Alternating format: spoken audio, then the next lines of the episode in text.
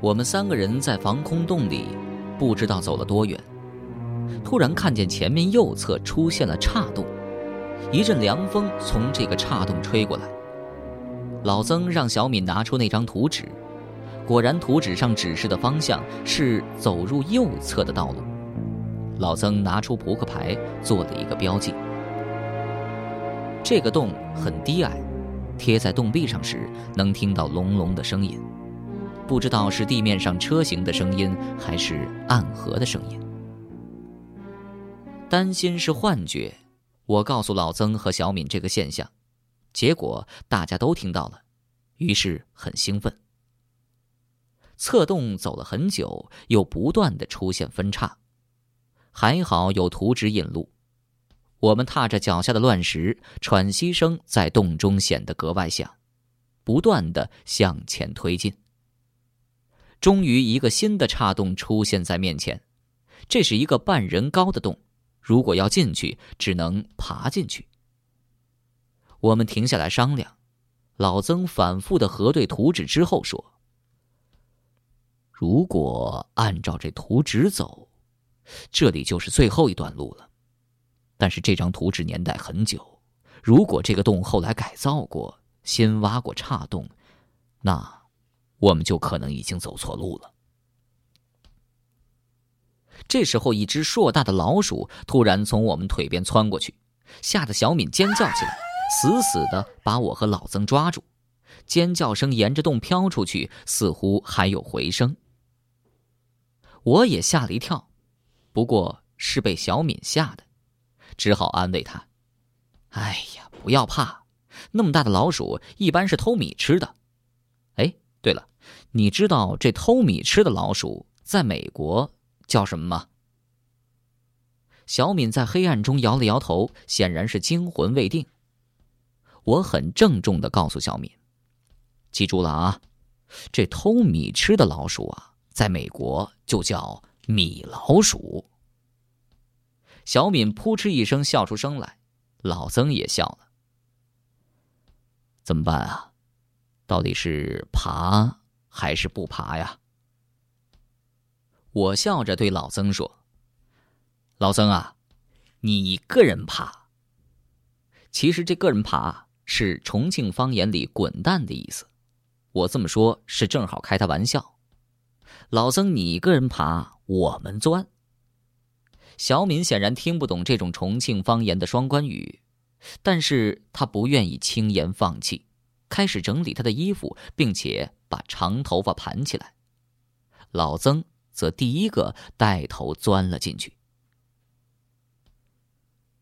往前爬了一段路之后，小敏战战兢兢的说：“罗哥，后面好像有声音。”我们停下来仔细听，却一点也没有。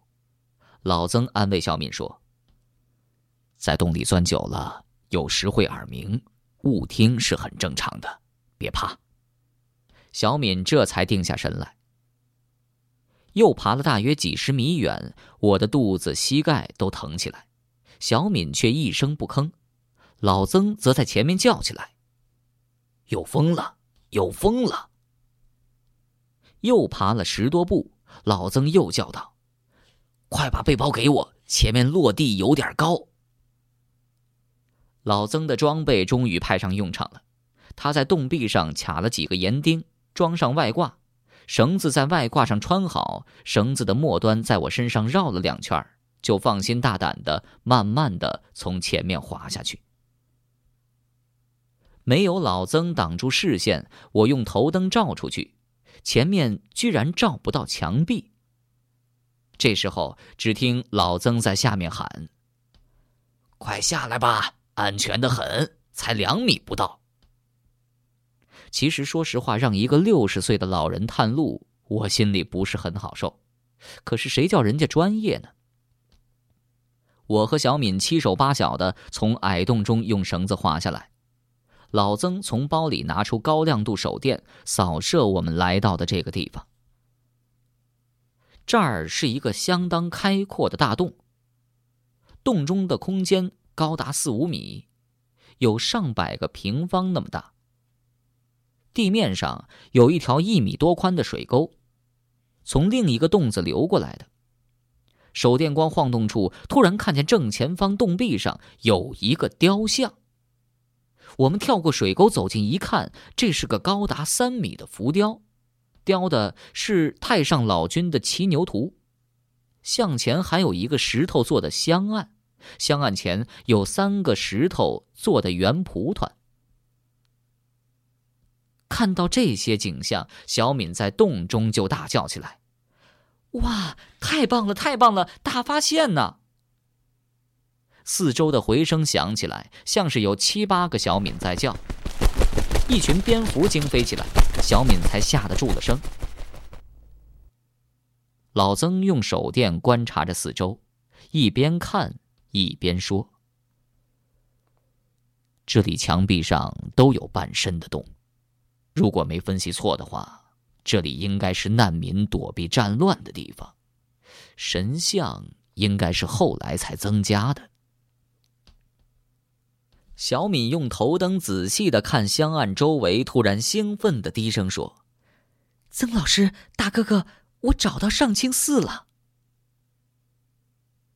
听到小敏的叫声，我们赶快走到香案前，小敏手指的地方。香案前部赫然刻着“上清寺”三个大字。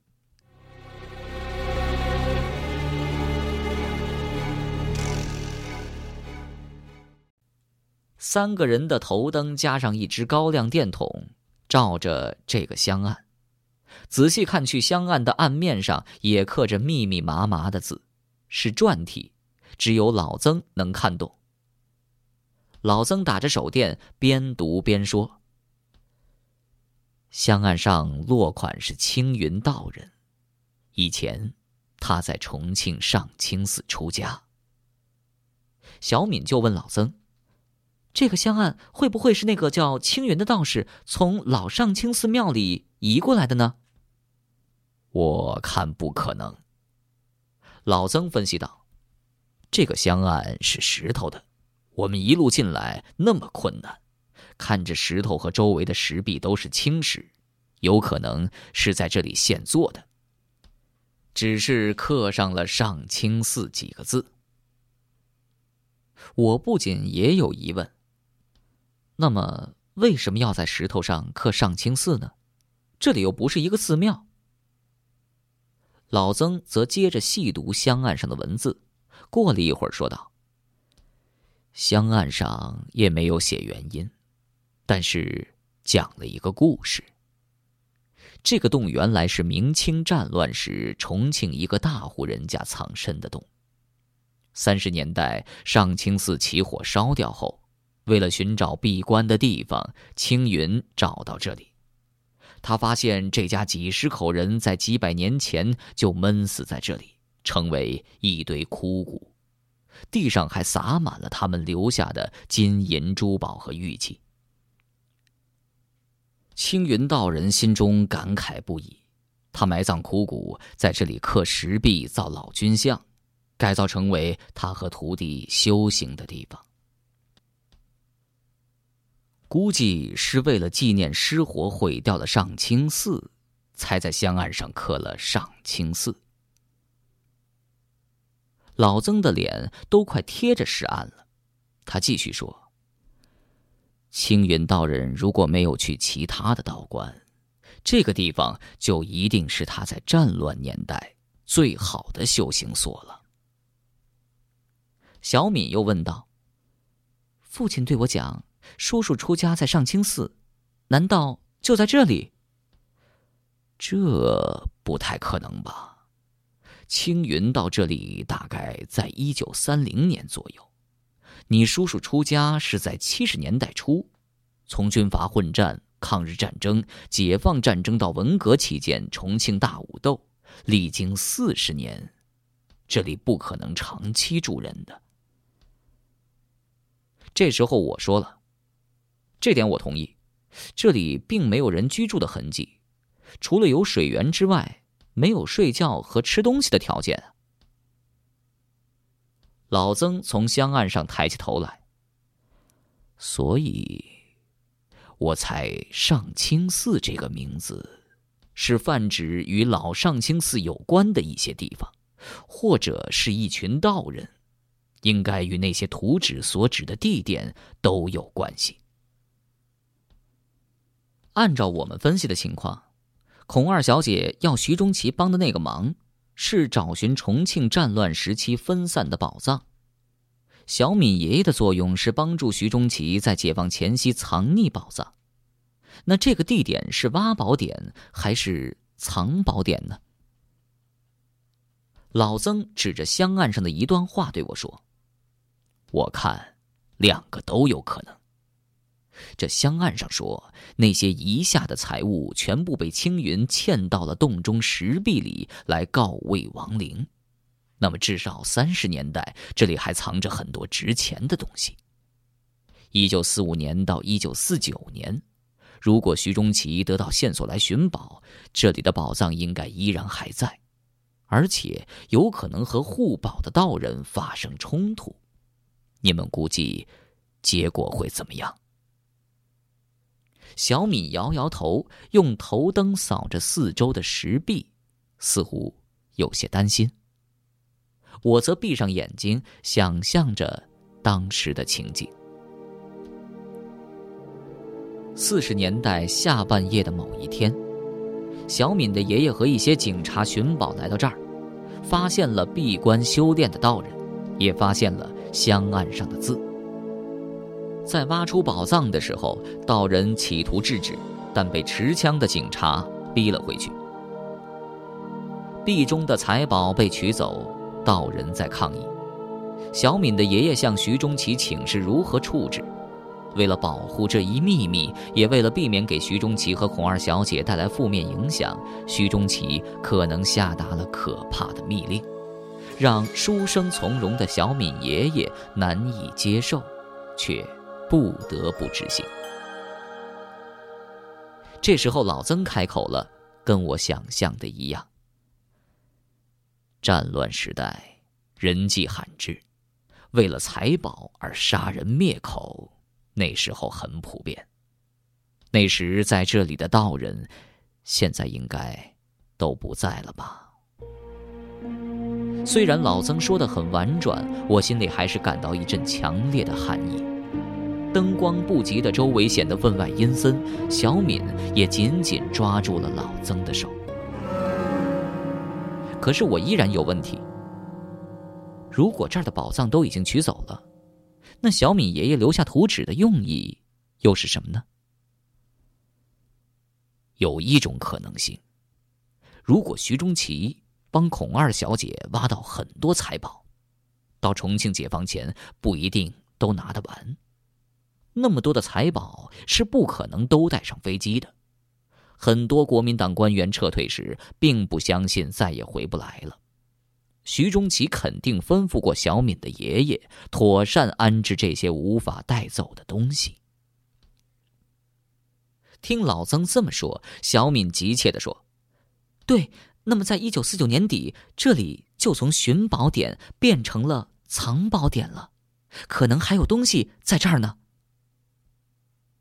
我也说。要有两个前提才行。前提一，当时与青云道人有关的这些上清寺道人都死光了，没有人知道这里，才能放心隐藏。前提二，小敏的爷爷和上清寺没有死掉的道人合谋，一起处置了这些东西。我希望是后者。然后我接着说，我所希望的是。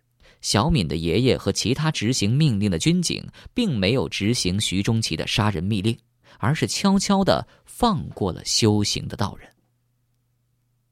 老曾讲：“嗯，也有这个可能性。抗战胜利后到内战时，都有许多军人出家，而且高官的警卫出家不少。我知道成都昭觉寺的一位高僧，就是蒋介石的警卫。”小敏不解的问：“可是为什么那些警卫会出家呢？”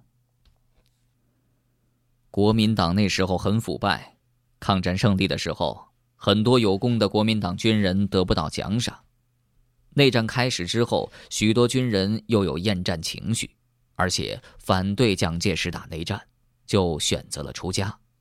特别是那些高官的进士，他们知道太多秘密，如果不出家避世，只怕会被人暗算灭口。对了，从老曾提过的安道人，到见过的神秘的高爷爷，都是会武功的道人。而且高爷爷和消失的上清寺有紧密联系。那么，当年小敏的爷爷来到这里遇到的修行道士中，很可能就有曾经共事的兄弟和熟人。我立刻说出了自己的想法：如果道士中有出家的军警，小敏的爷爷肯定会选择保护他们，他们可能活了下来。小敏听完之后也是点点头。我爷爷当兵前学建筑，他是为了抗日才参军的，肯定不会滥杀无辜。这时候我站起身来，走到水沟边洗手。如果道士们活了下来，徐中奇逃跑的时候，小敏的爷爷很可能把一部分东西又带了回来，物归原主，放回洞里。老曾离开了香案。仔细观察四周的石壁，古洞藏经为谁留？这是图纸上留下的提示，而没有说古洞藏宝为谁留。这个地方留下的东西可能已经不同。所有宝藏中最值钱的东西，应该是一部经书。香案上讲，那些财宝就在周围的石壁中，能装东西的石壁敲起来是空洞的。我们大家一起仔细找找。说完，老曾从地上捡来一块石头，挨着四壁开始敲。学着老曾的样子，小敏也捡了地上碎石，敲击起来。洞里立刻充满了叮叮当当的敲击声。我最近事业和生活都不顺利，因此逢庙必拜，希望转些好运。洗完手，我就走到老君像下，在中间的石蒲团上跪下来，磕了一个头。一辈子我磕过很多次头，但是这个头肯定是磕的最正确的。磕完头抬起来，我的头灯碰巧照到老君浮雕像离地一米左右的地方。那里出现了我们新的线索，在隆起的青牛头和岩壁的缝隙中，藏着一个方形的物体。我快步走到浮雕像前，伸手进去，掏出了一个生锈的铁盒子来。铁盒子似乎很轻。你们快来！我连忙招呼老曾和小敏，小心地把这铁盒子放在香案上。盒子上没有锁，但是已经锈死了。老曾掏出带着的瑞士军刀，小心地撬开盒子，里面赫然放着两张发黄的纸。老曾掏出白手套戴上，拿出两张纸来，我和小敏则给他照明。两张纸的新旧并不相同，其中更加陈旧的那张上写着这样一些字。当年遗骸之洞，珠宝遍地。青云道长镇寺于墙，今失而复还。唯有玉制《金刚经》一卷，以为古董至宝。今借走玉经，汇于权贵，换得天下无价宝，留住山城。落款是民国三十八年，罪人。徐刘，罪人徐应该是小敏的爷爷，因心中不安而自称的。失而复还，应该就是我猜的那样，他把取走的东西还了回来。但文中讲到一部玉制的经书，则被他换了一样更宝贵的东西，天下无价宝，不知道是什么。民国三十八年，老曾啊，这应该是哪一年啊？”老曾对我说：“民国历比公历少十一年，民国三十八年就应该是四九年。”果然，正是在一九四九年，重庆解放前夕，小敏的爷爷送还了徐中奇无法带走的宝藏。接下来，我们再看那其中更加新的那张，上面用大字写着：“藏宝于石壁，莫如取之利用；镇邪以道藏，莫如大功大德。古洞于宝，价值无匹；取之于祖，用之于民。以保先贤，后来子孙必。”同意之。落款是一九五一年上清寺道众。旁边的一侧小字写着：“浪中家业，密图顿开。”这张纸的笔迹和第一张一样，肯定也是小敏的爷爷所写。看来他在一九五一年已经成为上清寺道众的一员了。取之于祖，用之于民。小敏的爷爷应该拿去派了什么用场？而侧边的小字应该是新的线索。看完两张纸之后，再看铁箱内，除了这两张纸，就什么都没有了。老曾把两张纸看了又看，情绪从兴奋一下跌落下来。显得有些失望。坐到背包上，老曾把手套递给我，自己抽起烟来。啊，看来我们今天是空忙一场喽。小罗，给小敏解释一下吧，不懂的地方我来补充。戴上手套，我拿起两张纸来，让小敏给我照着亮。好了。给你说说啊，一个好消息，一个坏消息，你都明白吧？小敏也对我说：“当然了，坏消息是这儿的宝藏都已经不在了，好消息是我爷爷把宝物送给了老百姓，他是一个好人。”我笑着对小敏说：“心态不错嘛，不过也并不是没有宝藏可取了。你爷爷信中说。”玉质经书换了一个无价宝，如果能找到那东西，你还是有发大财的机会。